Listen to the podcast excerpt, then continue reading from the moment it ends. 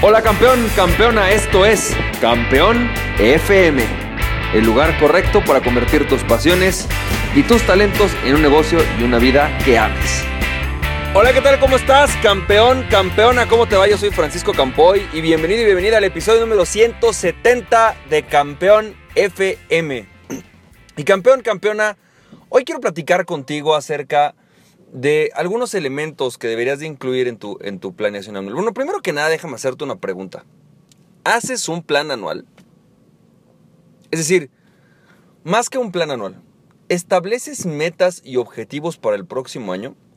Voy a hacerte una diferencia importante entre el plan u objetivos anuales con un plan y los buenos deseos, ¿no? Yo no sé tú, pero durante muchos años yo fui partícipe de esta, de esta tradición que, bueno, en México se usa mucho, es la tradición de comerte 12 uvas el día de Año Nuevo. Entonces, si no la conoces o si no la practicas, la tradición es muy sencilla, es simplemente tienes un vaso con 12 uvas y cada una de estas uvas representa un deseo, le llaman, ¿no? Un, un, un propósito, más bien, no más que un deseo, es un propósito para tu próximo año, algo que tú deseas lograr el próximo año. Así que a las 12 campanadas durante, las, durante las que se dan a las 12 de la noche, tú cada campanada te comes una uva, eh, deseando que pues te den buena fortuna o que el Dios o la vida o quien tú crees que sea, te dé buena, buena suerte para poder lograr estos 12 propósitos. Y aunque la tradición es muy buena y es muy sensata, ¿no? Decir, oye, tengo propósitos, durante muchos años yo nunca logré ninguno de mis propósitos, ni cerquita. no sé si a ti te pasa, que es como, si este año voy a bajar 10 kilos, mm, uva 1, uva 2, voy a ganar 10 mil dólares más mensuales. Mm, uva 3, voy a plantar un árbol. Mm, uva 4, voy a ir a Europa. ¿no? O sea, eh, y así sucesivamente. Y realmente si tú vas viendo, pues la emoción de tus 12 propósitos te dura, si bien nos va para el 3 de enero, y después ya te olvidaron hasta cuáles eran tus propósitos. La verdad es que eso no sirve. La otra, la otra opción es simplemente, bueno, la gente que se pone metas, ¿no? Eh, que eso es un poquito más escaso pero son estos buenos propósitos todavía, pero son metas, ¿no? Decimos, digamos, hay personas, y alguna vez también lo intenté, pues haces una lista, un blackboard, ¿no? Este, una, un, tablero con imágenes de aquello que quieres lograr, y tú estás todo emocionado porque de alguna manera con esto vas a poder lograr eh, realmente aquello que tú, que tú deseas lograr, ¿no? Este, vas a, vas, estás trabajando en, ese, en esa posibilidad y, este, y estás súper emocionado porque ves ves esto como una posibilidad para ti, empiezas a poner tus 10, 12, 7 metas y las visualizas y te concentras en ellas y las pones en un tablero que tú puedes ver todas las mañanas y pasan 1, 2, 3, 5 días, las volteas a ver y después del décimo día se te olvida que existían. Pero según esto y según lo que dicen libros como El Secreto, tu cerebro ya las guardó y ahí están en tu subconsciente y aunque no las tengas, ahí estarán no necesitas más que estar, estar consciente de que están en tu subconsciente y verlas ocasionalmente y poco a poco las irás atrayendo. Esto tampoco funciona así, ¿no? O sea, la realidad es que tampoco funciona. A decir lo que a mí realmente me ha funcionado para establecer metas y lograrlas. Y esto es algo muy sencillo. Yo tengo todos los años, en el mes de noviembre, yo empiezo en noviembre, me pongo a pensar, primero que nada agradezco ¿sí? Eh, agradezco aquello que pasó el año pasado. Hago un recuento de las cosas que, aunque todavía falta un mes, ¿no? Eh, yo siempre uso este mes como el mes de cierre, pero agradezco por todo aquello que logré en el mes, evalúo lo que logré y me doy dando cuenta que a veces estoy mucho más cerca de lo que yo pensaba, que a veces a lo mejor tú querías, no sé, bajar 20 kilos y a lo mejor no bajaste 20, pero bajaste 14, bajaste 10 y es mucho más cerca que donde tú estabas al principio, ¿no? O a lo mejor a veces me doy cuenta, por ejemplo, que yo quería eh, facturar determinada cantidad y me quedé al 70, 80%, a veces hasta el 50%, pero no importa. Ya me, doy cuenta que avancé, avancé con relación a donde estaba y eso es importante. Entonces primero agradezco, hago un recuento de lo que he logrado, agradezco aquellas cosas también en las cuales yo digo que fueron regaladas, porque a veces Dios nos regala cosas, no sé si te pasa, ¿no?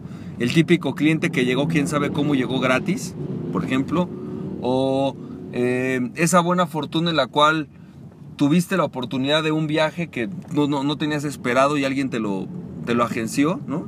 alguien te invitó a ese viaje, incluso con casi todo pagado. Pasa, esas son cosas que yo le llamo la buena suerte, ¿no? O regalos de la vida y regalos de Dios.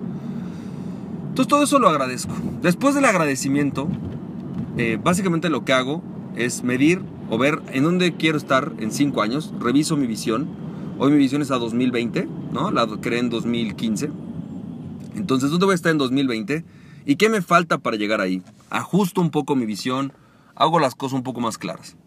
Y después de eso, después de que hago este proceso, em, hago algo muy sencillo.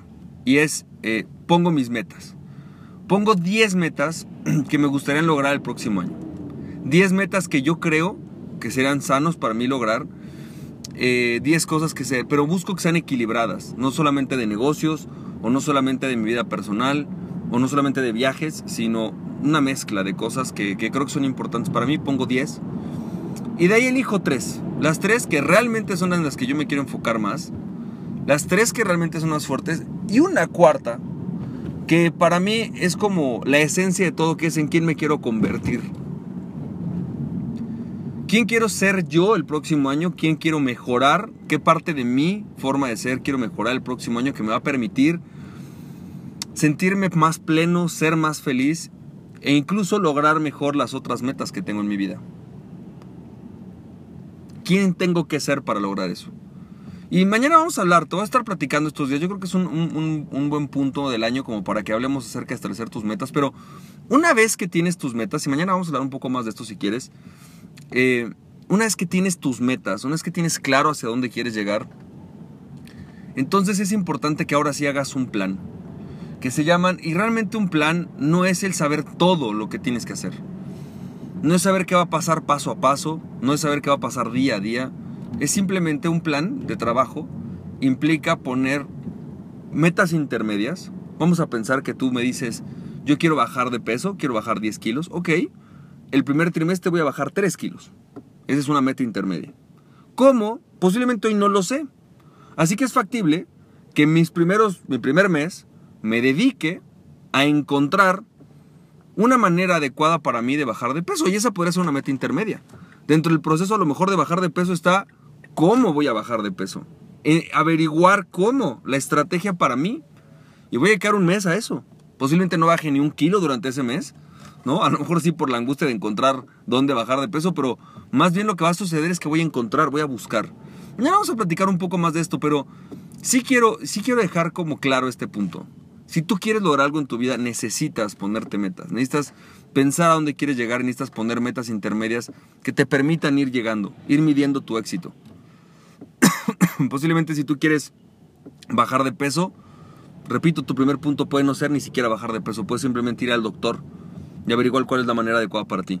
A veces es ahí donde fracasamos, que pensamos que porque decimos quiero ganar dinero, entonces mañana tengo que abrir un negocio y no necesariamente. A veces empieza por, voy a averiguar cuáles son las maneras adecuadas de, invertir, de ganar dinero y voy a dedicar tres meses a eso. Tres meses a averiguar cuál es una manera adecuada para mí de ganar nuevo dinero, más dinero. Y es también, es válido. Es parte de lograr esa meta. Investigar, averiguar, conocer. Cuando ya lo sabes, cuando ya tienes claro cómo, bueno, pues entonces hay que empezar a hacerlo. Espero que esto te haya servido. Te mando un fuerte abrazo y recuerda aquella persona que se conoce a sí mismo es invencible. Conócete a ti mismo y nada ni nadie podrá detenerte. Emprende tu pasión y mañana estaremos hablando más acerca de este tema. Te mando muchos besos y un abrazo. Nos estamos viendo, cuídate. Bye bye.